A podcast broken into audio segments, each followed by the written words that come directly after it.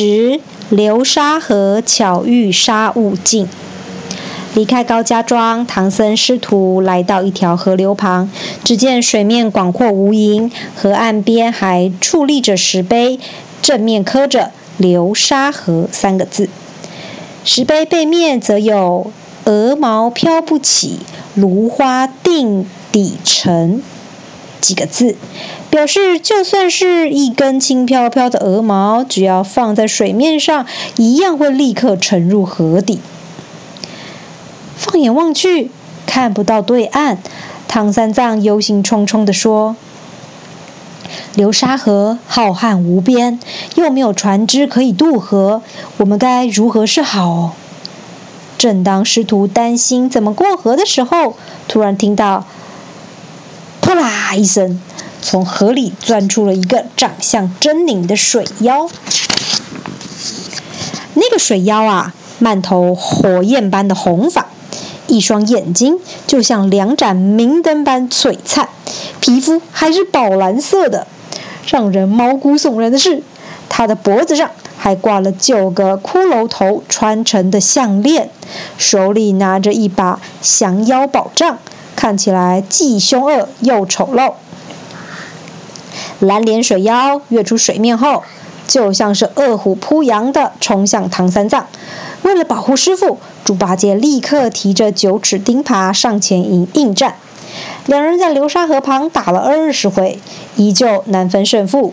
孙悟空见状，也拿起金箍棒加入战局，朝着蓝脸水妖的头颅狠狠打去。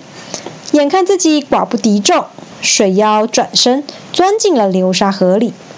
猪八戒这时气呼呼地说：“大师兄，都怪你啦！”我就快要降服那个水妖了，你一出现，他就趁机逃到水里了。这下可好，我们接下来怎么办呢？听见猪八戒的责怪，孙悟空满脸歉意地说：“这事是我不对，才会让他钻进水水里躲起来。八戒，你的水性比我好，还是让你下水跟水妖战斗，我再找机会支援你。”只见猪八戒洋洋得意地说。不是我老猪夸口，当年啊，我可是天蓬大元帅，统领天河的八万水兵啊！一个小小的水妖，哪里会是我的对手呢？猪八戒念了避水咒，立刻跳进流沙河，找到水妖，继续厮杀一番。两人从水面打到水底，再从水底打到水面。原本在一旁观战的孙悟空。还是手痒难耐的加入战局。孙悟空使出七十二变的法术，瞬间变成一只展翅翱翔的老鹰，朝着水妖飞扑过去。水妖抬头看见飞鹰凌空，知道情况不妙，便再一次遁逃回流沙河底。接二连三的经验让水妖学到教训，不愿再浮出水面。从此之后，不论猪八戒如何叫嚣，水妖始终不肯现身。师徒三人就这样被挡在流沙河畔，无法顺利渡河。眼看无法制服水妖，孙悟空内心着急的不得了。突然，孙悟空脑筋一转，心想：西天取经之事是观世音菩萨的主意，如今遇到棘手的麻烦事，理当可以请求菩萨帮忙啊！孙悟空吩咐猪八戒照顾好师傅，自己则驾着筋斗云到南海普陀山，想找观世音菩萨来降妖伏魔。一见到孙悟空，观世音菩萨立刻了解他的来意。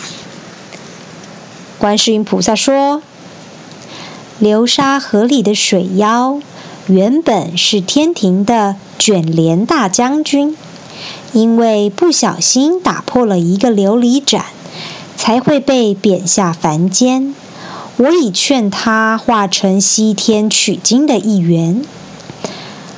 观世音菩萨拿出一个红葫芦，交给孙悟空，对他说：“你只要喊‘悟净，你的师傅来了’，妖怪便会出来拜见唐三藏。他有神奇的法宝。”可以载你们渡过流沙河。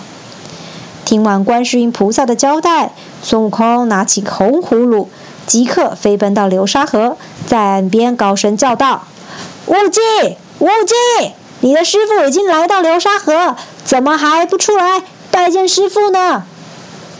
那水妖听到这番话，急忙从水里跳上岸，向唐三藏下跪磕头说：“师傅，弟子沙悟净有眼无珠。”不认得师傅，如有冒犯之处，恳请你原谅。看见水妖诚心悔过，唐三藏请孙悟空取来戒刀，帮他剃头落发。于是沙悟净便成为唐三藏的第三位徒弟。为了顺利渡河，沙悟净把胸前的骷髅头项链取下，再将菩萨给的红葫芦放在其中，转瞬间果然变成一艘小船，让唐僧师徒顺利抵达流沙河的对岸。从此以后，唐三藏便有了三位徒弟保护他：大徒弟是孙悟空，二徒弟是猪八戒，三徒弟是沙悟净。这一行人由孙悟空在前头领路。唐三藏骑着白龙马，猪八戒牵着马，沙悟净则挑着行李跟在后头。此时的唐三藏充满了无比的信心，师徒四人加快脚步往西天前进。敲敲敲，故事敲敲门。这一集呢，又加入了沙悟净。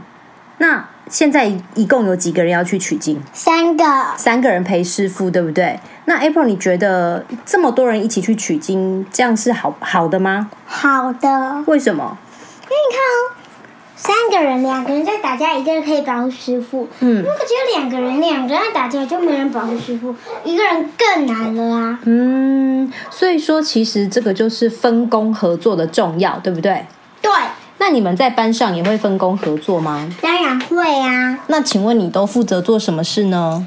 啊，我们我都负责做 line leaders。line leader 要干嘛？帮忙排队。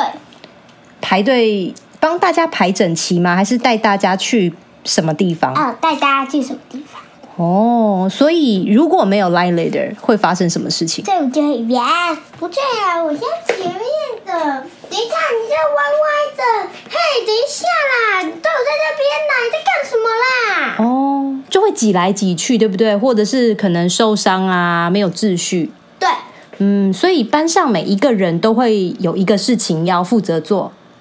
嗯，所以这样分工合作是一件可以让事情进行的更顺利、更好的事情。所以孙悟空、猪八戒、沙悟净他们三个人呢，因为他们的个性不一样，也会有各自不同的工作分配。所以这样子，大家在一路上呢，不但可以进行的很顺利，而且呢，也可以互相有所陪伴，对不对？